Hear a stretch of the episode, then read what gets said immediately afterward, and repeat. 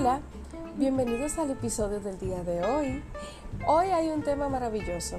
Es un tema muy lindo, de verdad que sí, tiene que ver con las fotos. Y yo sé que a todos ustedes, igual que a mí, les gustan las fotos, porque ¿quién, quién no les gusta? Puede que haya dos o tres personas, pero estoy más segura que a todo el mundo le gusta tomar fotos y más ahora que hace años tenemos celulares con cámaras integradas y actualmente tenemos celulares que son cámara con teléfono, porque son maravillosos de la forma en que toman las fotos. Entonces, en mi caso, yo amo la fotografía. Y para eso me ayudé de una persona para tomar mis fotos de perfiles, este, en este caso los headshots, para los perfiles de redes sociales y también para elegir la foto que va en, el, que va la portada del podcast, que es la que ustedes siempre ven. Pues esa foto tiene de autoría una persona agradable, inteligente, con una buena vibra, como dicen easy going, una persona que alguien que nosotros podemos decirle las cosas, en mi caso, mi, experiencia personal es que yo puedo decirle a él cómo quiero y lo que quiero y me entiende al vuelo. Primero, yo lo conocí como amigo, no sabía su profesión, nos conocimos en un grupo de amigos aventureros ahí que andan por todo el país, monteando y demás, y luego entonces eh, me enteré de que era fotógrafo. Y para mis fotografías yo dije, bueno, pues déjame elegir a Saiter y de esa manera entonces pruebo su, su talento. Señores, indiscutible, me encantó. Entonces quise traerlo porque nosotros estamos tratando el tema, venimos hablando del tema de relaciones públicas, que son muy importantes las fotos. El tema de visibilidad de la marca, también es importante la foto. Y en el tema de imagen, que también es importante tener una buena imagen y para eso tomarte unas buenas fotografías porque de esa manera tus clientes te conocen, tanto para marca personal como, para instituciones o empresas y demás. Entonces, como dicen de la manera más formal, sin más preámbulos, recibamos al duro de las fotografías, como le puse yo, al señor Ricardo Saiter.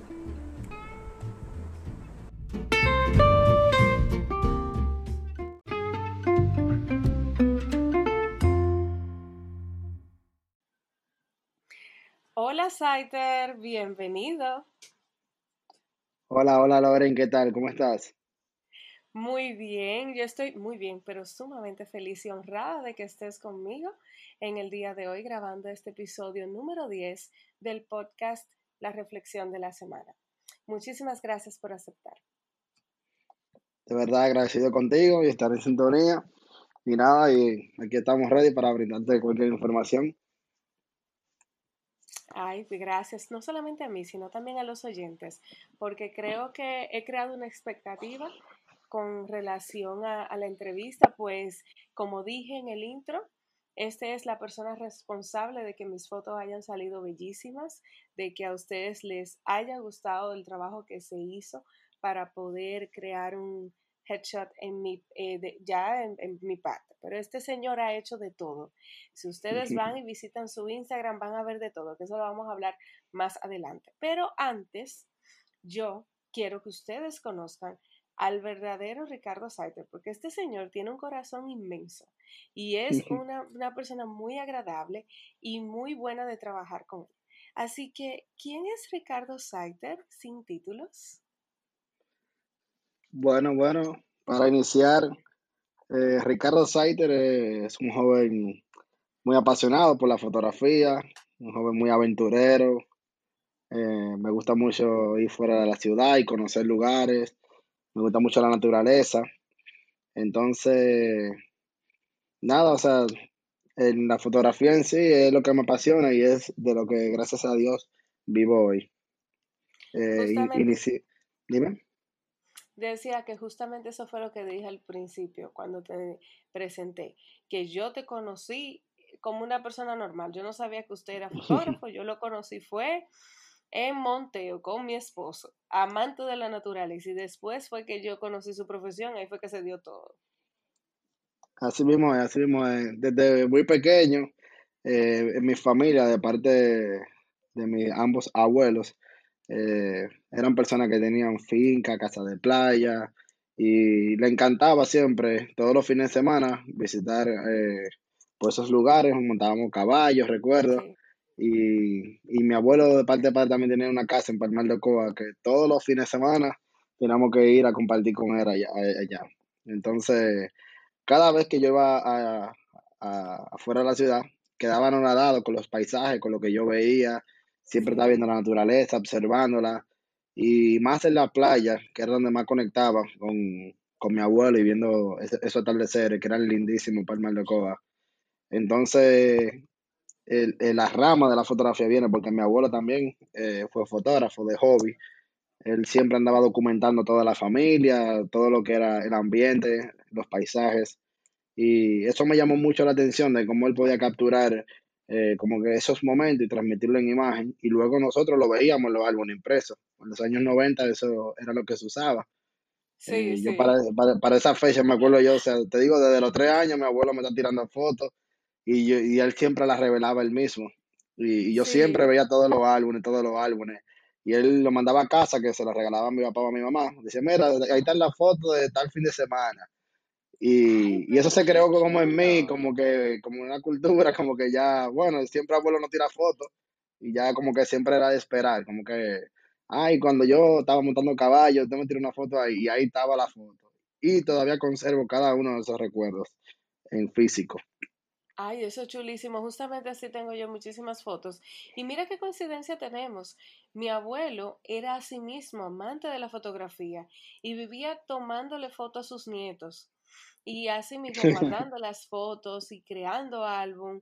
Y entonces yo tengo esas fotos guardadas también y las saqué en estos días por la cuarentena. Y ahí las dejé. Y eso es un, y mi mamá que, que está aquí ahora conmigo, que, que vino de viaje, me dice, ay, pero qué divertido, cuántas cosas he recordado gracias a esas fotos.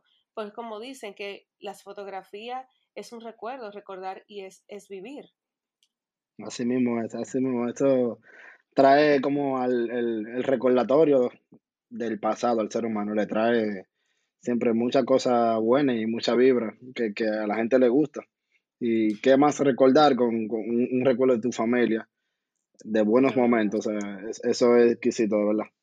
Ya, ya lo sabes. Entonces, ahí es que tú descubres, Aiter, que tú te querías dedicar a la fotografía así ya a nivel laboral.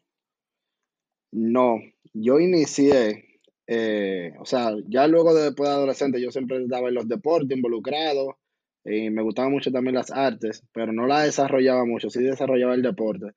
Para el 2008, ya siendo un adolescente, eh, andando también con mi padre siempre, que trabajé con él durante la adolescencia, eh, en la finca con él, se dedicaba a la agricultura, pues yo entonces tiraba fotos con los celulares, que en esos momentos eran, no, no eran unos celulares de tanta alta gama como ahora, y Sí. tiraba fotos de, de las cosas como que veía, pero no tenía una cámara todavía.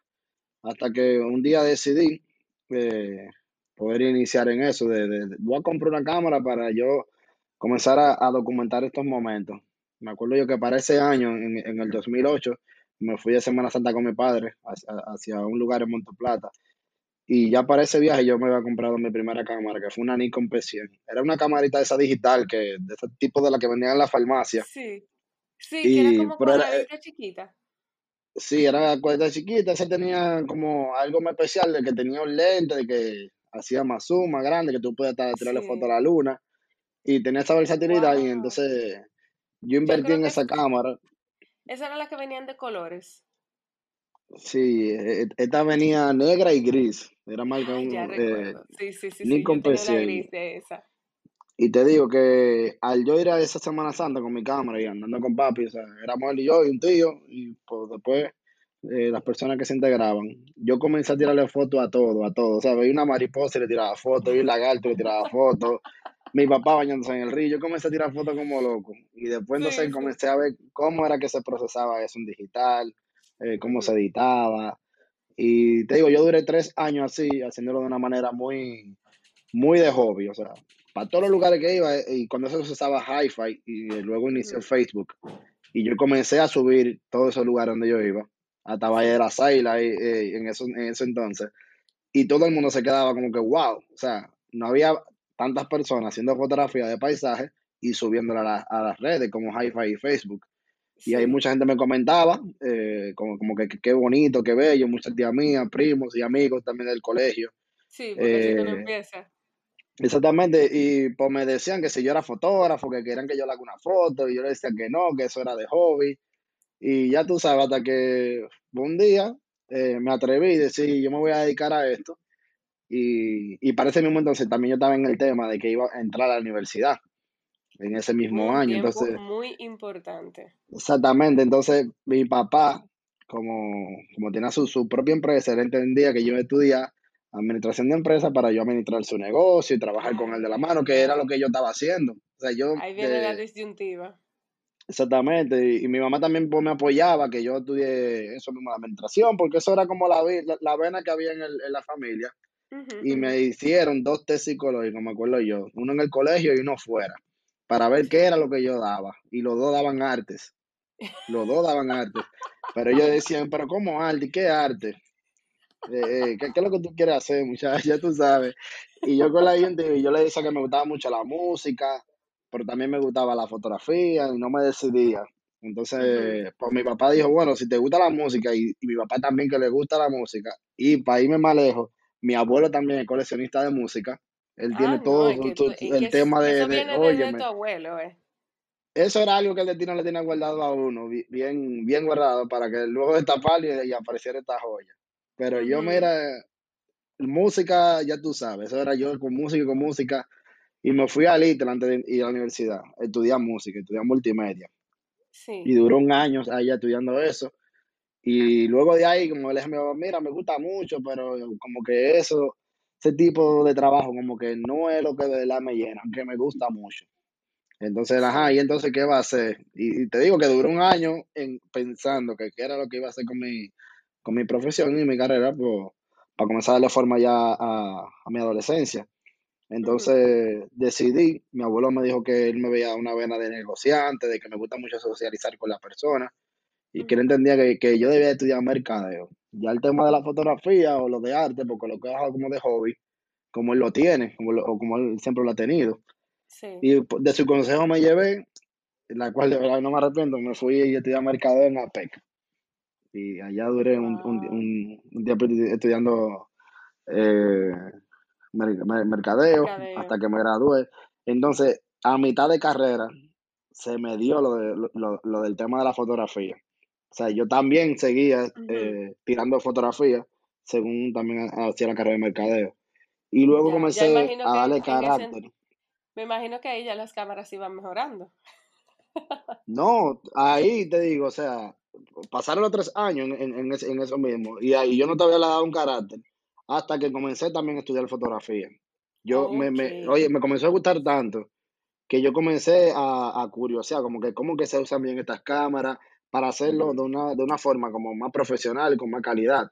Entonces me puse Sí, de curioso a investigar y, y aquí cogí varios cursos en algunas instituciones, eh, también con profesores eh, independientes, con, eh, pagaba clases y el mismo curso yo lo cogí hasta con diferentes profesores porque cada quien tenía como un criterio diferente y me encantaba nutrirme de eso. Y cuando comencé a aprender lo que era la fotografía, ahí era peor entonces, porque que ahí quería ser fotógrafo de verdad. Ahí, ahí yo dije, bueno, esto es lo que yo quiero hacer, aunque siga estudiando mercadeo. Seguí Wow, desarrollando mis negocios mis cosas. Sí, hasta que de, de verdad pude decidirme, eh, como que eso era lo que yo quería hacer. Y dije un día, mira, yo voy a ser fotógrafo.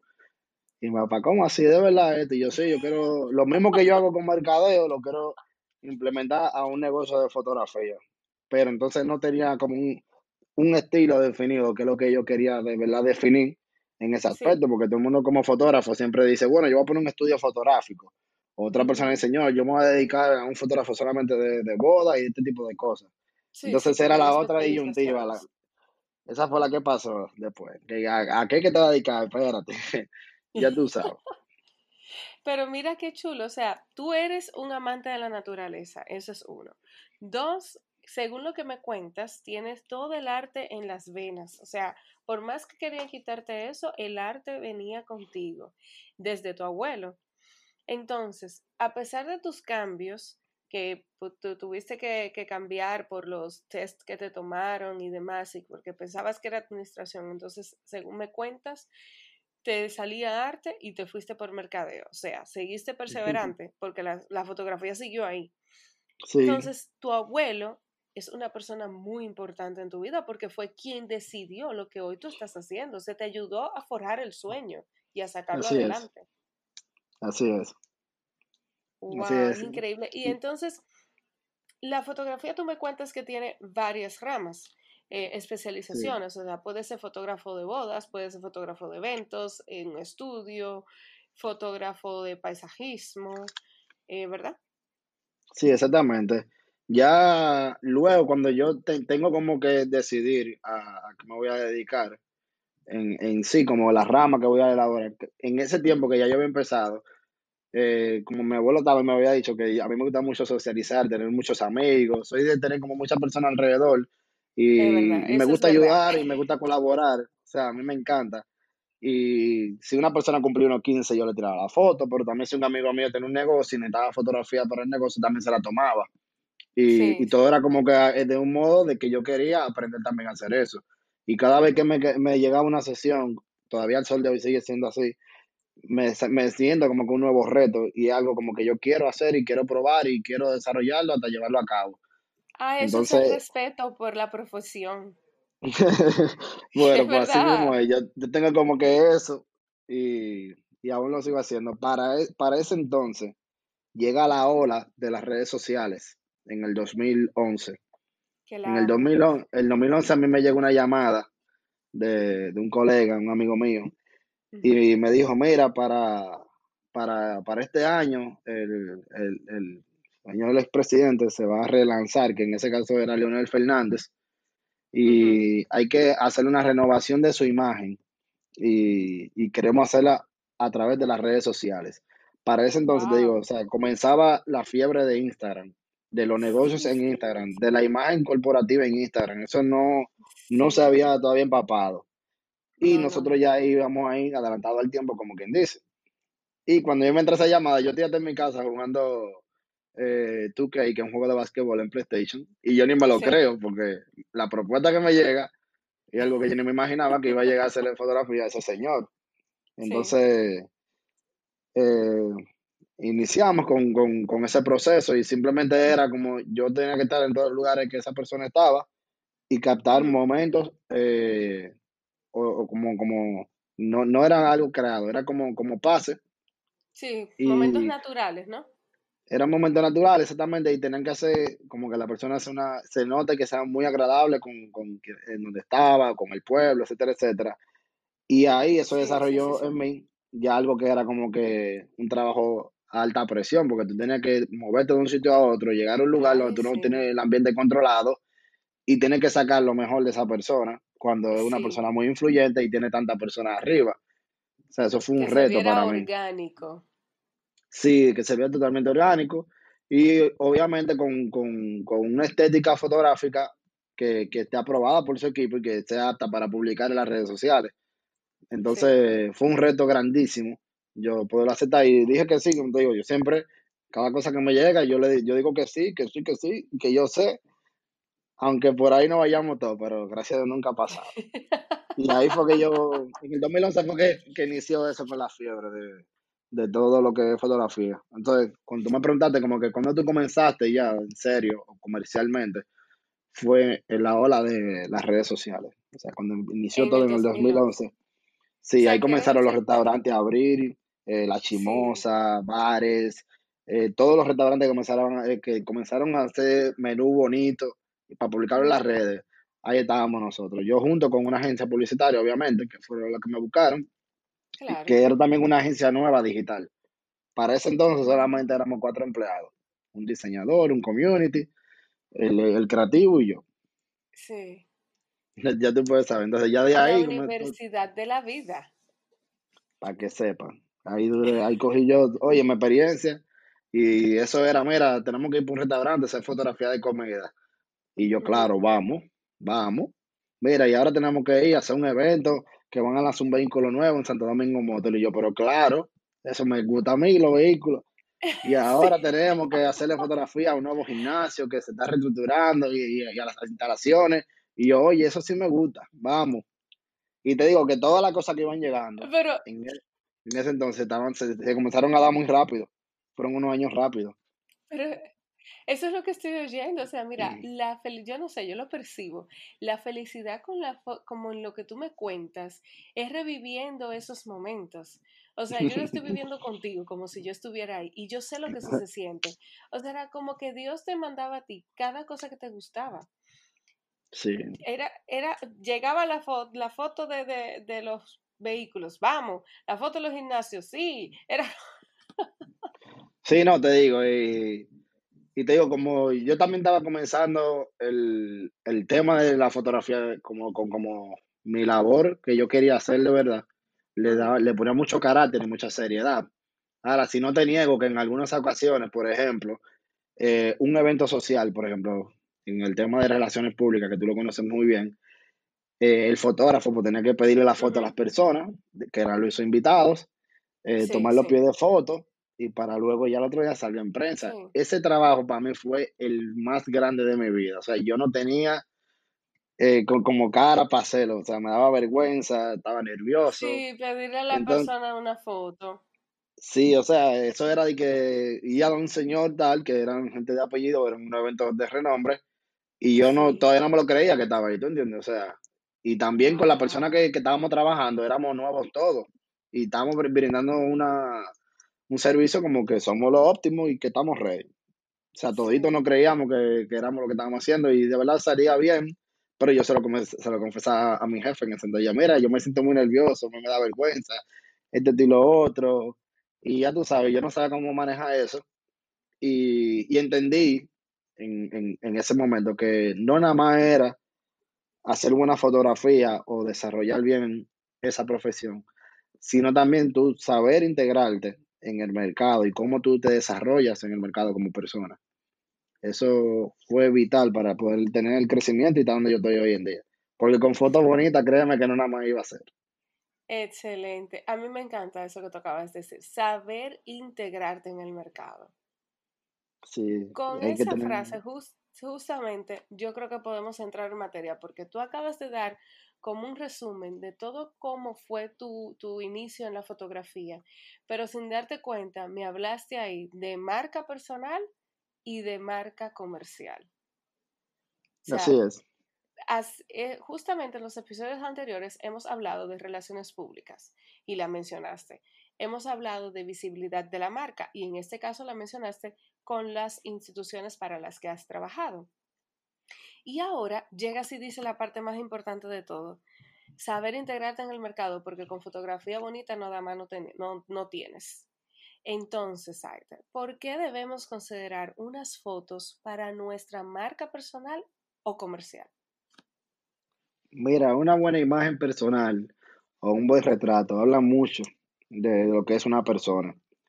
Eh, y más hoy en día que estamos tan expuestos a lo que son las plataformas digitales, páginas web y en Internet. Eh, hay que tener siempre en cuenta quién te está viendo, cómo tú te quieres proyectar. Eh, anteriormente, una imagen tuya, eh, en una recreación, como sea, era como lo, era visto de una manera, pero hoy en día tiene mucho peso. Entonces, Con, tú teniendo una buena imagen, un buen retrato de, que hable de, ti en, todo el ambiente digital, es muy importante por, por cómo tú te proyectas y cómo la persona te ve. Exacto, porque ahora las personas están pegadas a las redes sociales, a lo virtual. Para colmo, esta pandemia del COVID-19 nos puso, nos puso más pegados, porque ahora tenemos que trabajar virtual aquellas personas que no pueden ir a su trabajo. En mi caso ya yo me he tenido que reintegrar.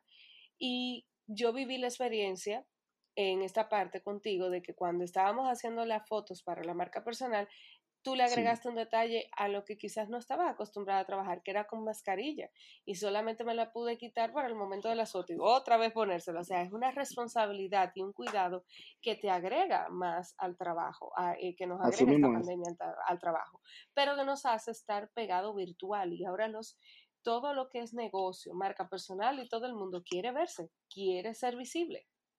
Sí, todo el mundo quiere ser visible. Y qué bueno que mencionaste el tema de la pandemia, que anterior, anterior a esto, eh, o sea, todo estaba fluyendo de una manera que todo iba hacia adelante, nunca se paraba. Esto vino y paró todo y, y hizo una gran pausa que puso a mirar a muchas personas a su alrededor, hacia arriba, hacia abajo, hacia lo que son y a poner carácter en muchísimas cosas. Entonces, en, en ese caso, por ejemplo, nosotros nos ha beneficiado mucho porque las empresas y a lo que nosotros nos dirigimos eh, han, han comenzado a ver ese tema de, de la imagen personal, cómo tienen que renovarla, cómo tienen que hablar hoy en día y con qué calidad van a mostrarse. No nada más solamente como que siempre estamos aquí, estamos vendiendo. Hoy han Sí, tenido que humanizarse que, un poco más.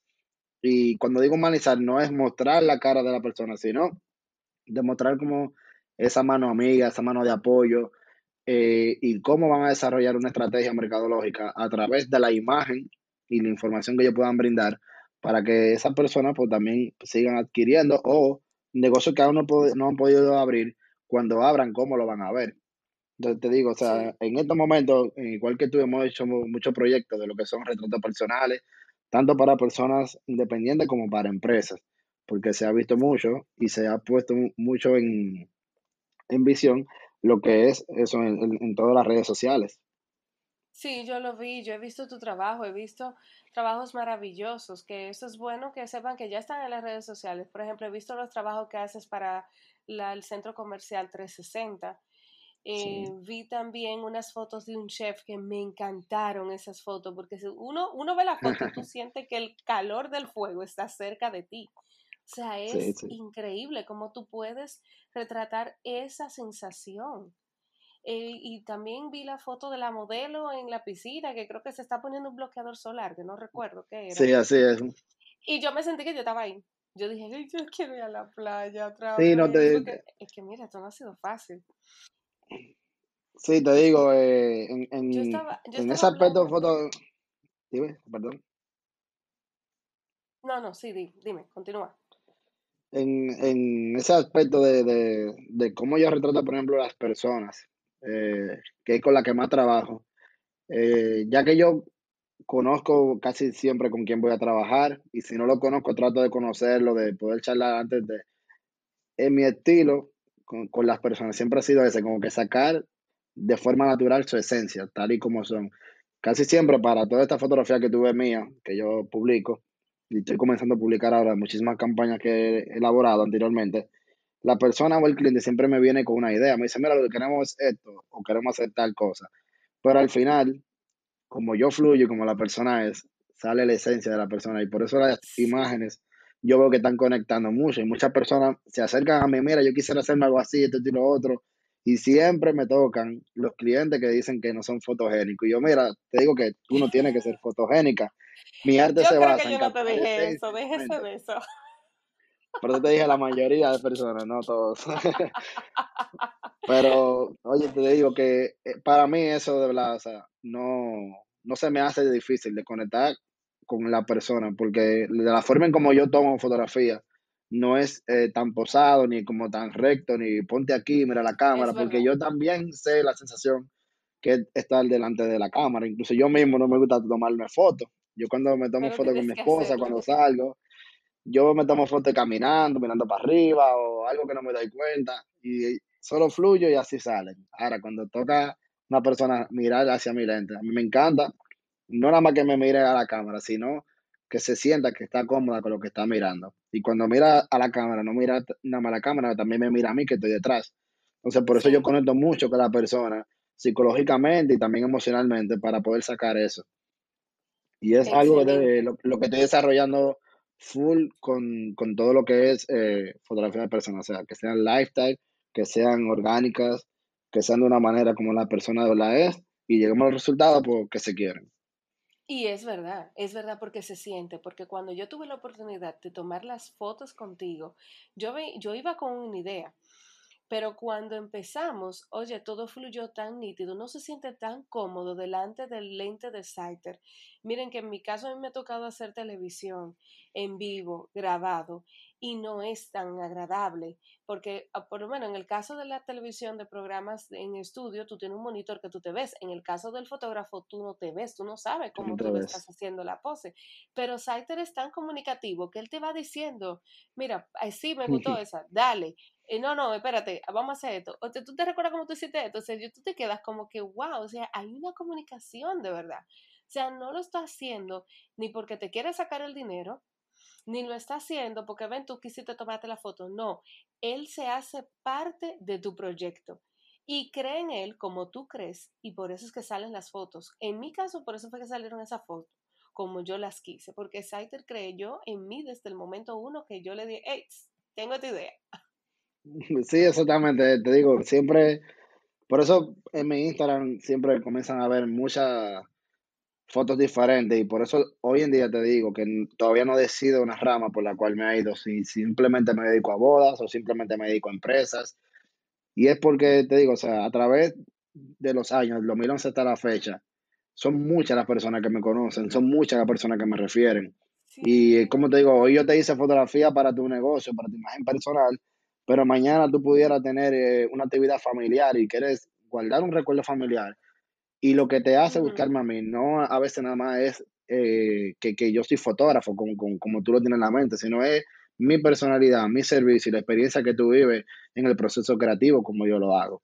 Entonces, creo que por eso yo soy tan, tan diverso en todo lo que fotografía. O sea, puedo estar mañana en una boda, como pasada mañana puedo estar en una producción publicitaria y luego puedo estar haciendo la fotografía a una embarazada, que se ha dado el caso.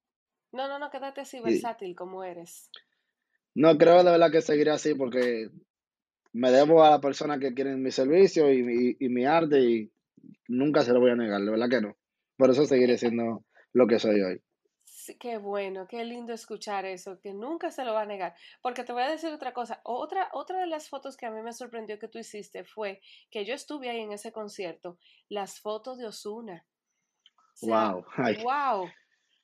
Eso es otra historia, eso es otro episodio, señores, porque eso es historia y más anécdotas y demás. Pero, Saiter, ¿qué tú sentiste en ese momento? Mira, te confieso, así como te dije ahorita cuáles son las fotografías que más miedo me daban a hacer, te voy a decir que la que más mi corazón late por hacer son esas, de, de los eventos artísticos. Y es porque, como te dije al inicio, tengo pasión por la música. Y algo que uno viene en las venas. Y cuando hablo de la música, también es por el género urbano de, de reggaetón, que es mi género favorito y es lo que yo más consumo. Eh, aparte que consumo muchas otras músicas, pero ese es como que el que más me siento porque yo subí con esa música.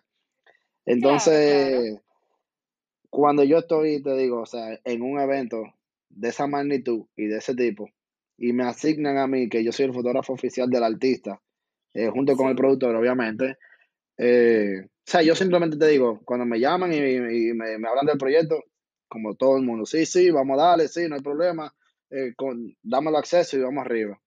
Y ellos me dejan fluir, o sea, nunca me han dicho, mira, tú tienes que hacer, tú, siempre me dicen, Ricardo, lo que tú sabes hacer. Y ese momento que el artista está en tarima, yo no tiro fotos de, del evento en sí como, como, como el artista solamente. Me encanta documentar el artista con, en momentos, acciones, el sentimiento que siente el artista a través de sus fanáticos.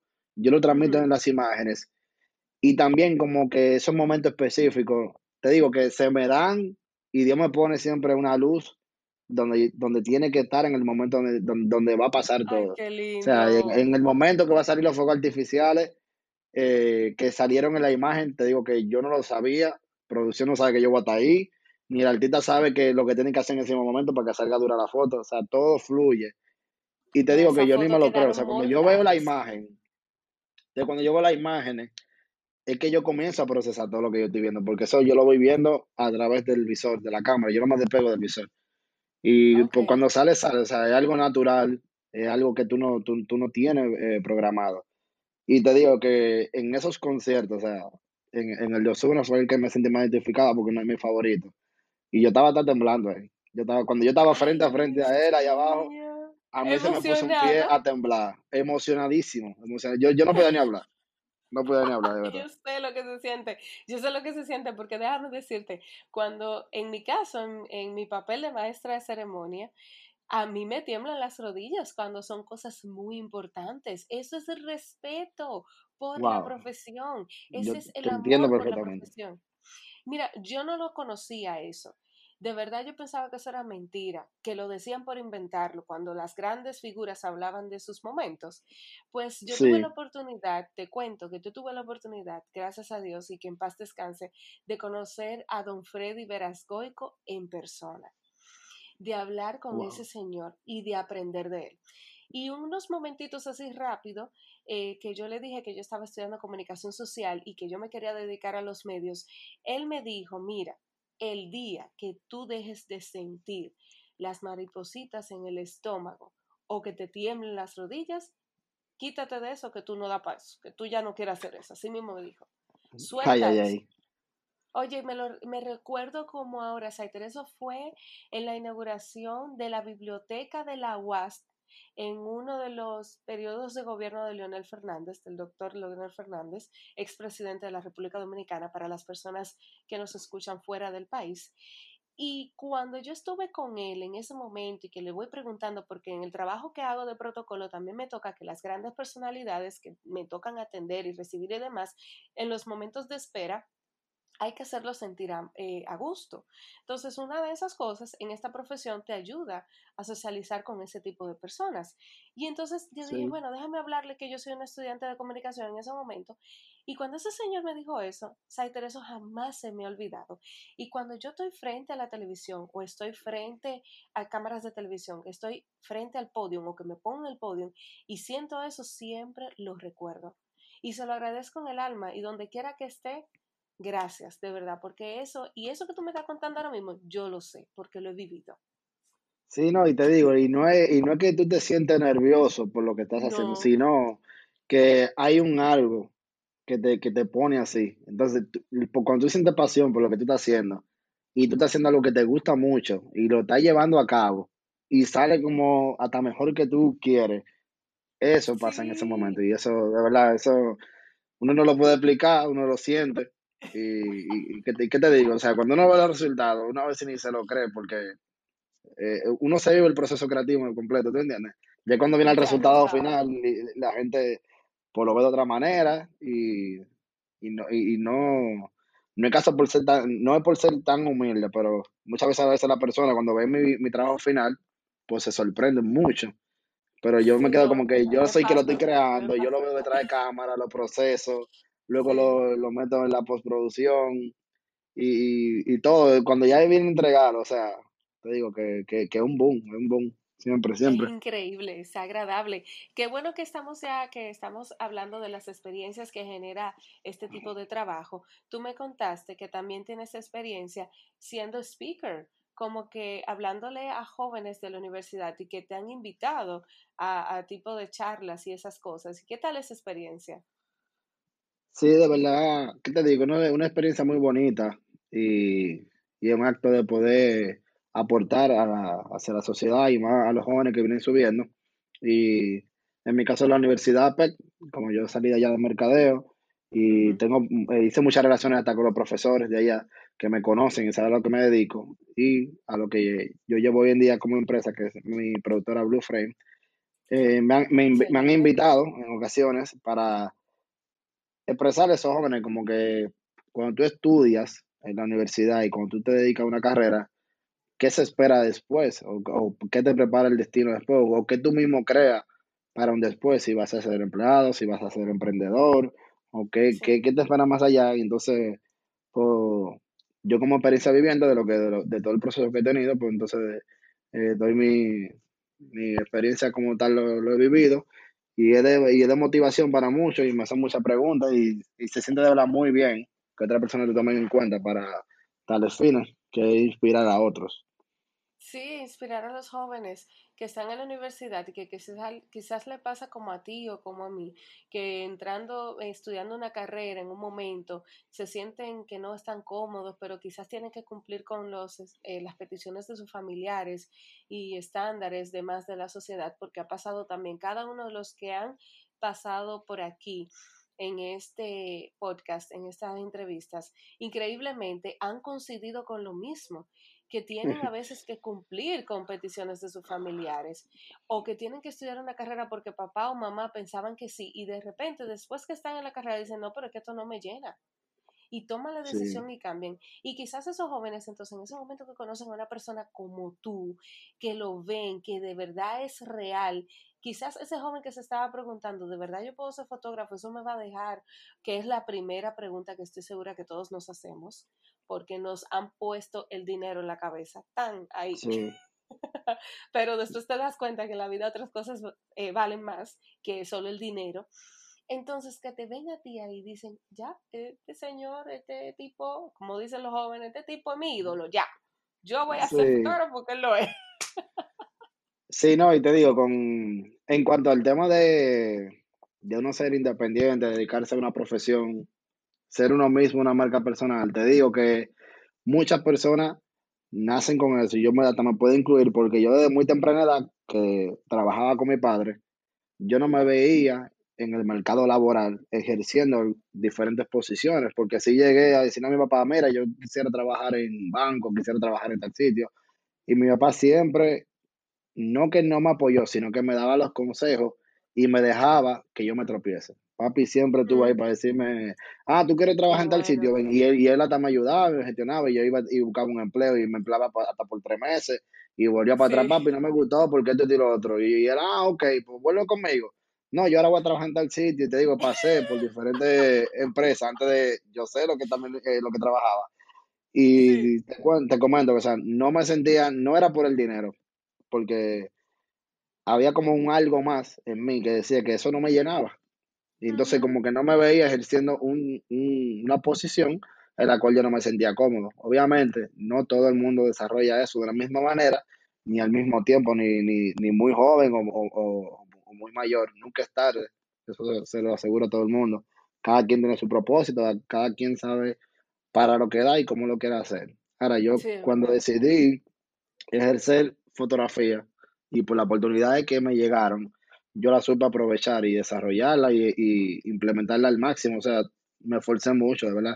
Yo llevaba la carrera de marketing y también llevaba estudiando fotografía al mismo tiempo. Era mucho para mí solo y también tenía que trabajar porque mi papá no, no era que no quería que yo trabajara, pero, o sea, no era que no me mantenía, pero él quería que yo trabaje y que yo siento esa responsabilidad de lo que es el trabajo. Y él le gustaba que yo vea que a veces que el dinero no daba y yo tenía que buscar por otro lado y que tú te vas a hacer y me ponía a coger mi lucha para que me desarrolle como un, como un hombre de bien, ¿tú entiendes? Excelente. Y me, me, la ponía difícil. Usted se ve en guagua para la universidad. Y yo, papi, no, mire, un vehículo, no, no se la trabaje. Tranquila. Y te digo, o sea, después cuando inicié, te digo, en, mi ámbito de fotógrafo, sí, obviamente todo el mundo piensa en el dinero, si tú vas a vivir de eso, obviamente, pero la pasión me llevó por encima. O sea, me llevó a que me apasionaba lo que yo hacía y cada vez que me llamaban, yo decía, sí, yo puedo, vamos a hacerlo. Y no pensaba tanto en el dinero y obviamente ya los frutos te llegan mucho después porque muchas personas inician un negocio hoy en día que está muy de moda el emprendimiento y más ahora con tantas personas desempleadas por lo que ha pasado la situación mundial. Eh, no, es nada más, no es nada más tú iniciar un negocio por, por, por tú decir voy a, voy, a empezar un negocio nuevo y el año que viene lo voy a cambiar y así. De verdad, tienes que sentir lo que tú estás haciendo, hacérselo sentir a tu, a tu entorno, sentirte apoyado y tú salir adelante con eso y darle mucho carácter por mucho tiempo. Excelente. Eso es una persistencia. Es ser persistente con lo que tú quieres hacer, darle carácter y no decir, yo lo voy a hacer porque sí, ah, mira, no, Dios, déjame yo ahora sacar otra cosa. No, ser persistente. Yo creo que con esa reflexión nosotros podemos cerrar esta entrevista de hoy. Porque tú sabes que Saiter, si es por nosotros, duramos hasta mañana hablando, ¿verdad? Porque déjenme decirle que este señor y yo nos sentamos a hablar y eso es rato y rato. Y, es cada vez que hay un momentito y que tenemos la experiencia de que nos juntamos en nuestras aventuras del monteo, que me incluyó mi esposo y yo me lo he cogido para mí porque yo he ganado amigos maravillosos y uno de esos amigos eres tú. Yo me siento de verdad muy honrada de que qué bueno, qué bueno. porque es licenciado en marketing este señor, el licenciado Ricardo Saiter, fotógrafo profesional, un duro, como le digo yo, el mago, él hace magia con las cámaras. Bueno, ustedes muchísimas gracias, ¿verdad? no, de verdad, yo me siento muy honrada de la amistad que tenemos. Sobre todo también hay un dato muy importante antes de que cerrar. Incluyes a tu esposa en esto y eso me gusta y se ve muy lindo el tipo de trabajo que ustedes hacen como equipo. Muchas gracias, muchas gracias. Tú son un equipo ejemplar, es increíble, se puede trabajar en pareja, así que si usted tenía esa duda, vea el trabajo de ese señor que detrás de él está Laura ahí, de asistente, su mano derecha ahí, haciendo todo para que todo eso quede nítido. No, y tú sabes, como también dice la frase, que detrás de cada gran hombre, detrás hay una mujer, y Laura no está atrás, Laura está ahí al lado, ahí. Ahí hay como la parte que a veces dice ve, pero mira, de verdad que sin ella, o sea, a lo que estamos hoy, lo que hemos llegado, tanto con mi proyecto personal como con la empresa, lo laboral, eh, es pieza esencial para poder llevar todo esto a cabo. Ay, qué lindo. Ese es Dios que te ha puesto a una compañera hermosa, eh, tanto dentro como fuera. Una mujer que se nota que se ha comprometido con el trabajo y tu talento y la carrera que haces y que ha elegido. Entonces, para que te puedan conocer más y seguir en las redes sociales, eh, vamos a decir tu Instagram. Mi Instagram me puede buscar a sí mismo, Ricardo Staiter, escrito con Z. Y de mi productor audiovisual es Blue Frame RD. Excelente. Blue Frame RD y Ricardo Saiter con Z lo pueden seguir ahí, ver su trabajo y le pueden escribir si usted está fuera del país, le puede escribir por ahí algún mensajito, es verdad que sí, alguna duda que tengan y eso. Claro, claro. Y, Saiter le va a contestar. En mi caso, por igual, si usted desea algún tema diferente o quiere traer o quiere que yo les entreviste a otras personas, puede escribirlo por el Instagram Loren Mota MC. Saiter, muchísimas gracias. El segundo caballero de esta temporada. Qué emoción. Gracias. Encantadísimo, de verdad. Bueno, pues ya tú sabes, estamos a tu orden, eh, que hay que tirar más fotos, tú supiste, ¿verdad? Tengo la pila cargando, estamos ready. y así que me gusta, él siempre está dispuesto. Bueno, pues señores, muchísimas gracias por escuchar el episodio del día de hoy. Ya saben, hoy hablamos de imagen, hablamos de fotografía, hablamos de marca personal, de comercial, muchísimas otras cosas. Yo espero que esta no sea la última vez que Saiter venga, es la primera y espero que sean, se repitan muchas veces más. Así es. Gracias. Pasen un feliz resto del día si lo están escuchando en el día o la noche. Y nada, sean felices y persistentes y crean en sus sueños. Sigan hacia adelante y sepan que si usted no lo hace, nadie lo va a hacer por usted. Stay tuned, nos escuchamos en un próximo episodio. Bye bye.